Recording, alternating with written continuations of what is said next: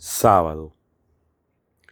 Hay un no sé qué mañanero que activa el cuerpo algunos sábados.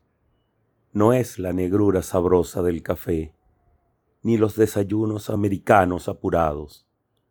Son días en que provoca comprar mandarinas, alargar la mañana con tiras de papel, llamar al plomero solo por la conversación, insultar a alguna de las vecinas chismosas con una seguidilla de oximorones, o inventar palabras muy largas y suaves, de esas que se deshacen en la boca.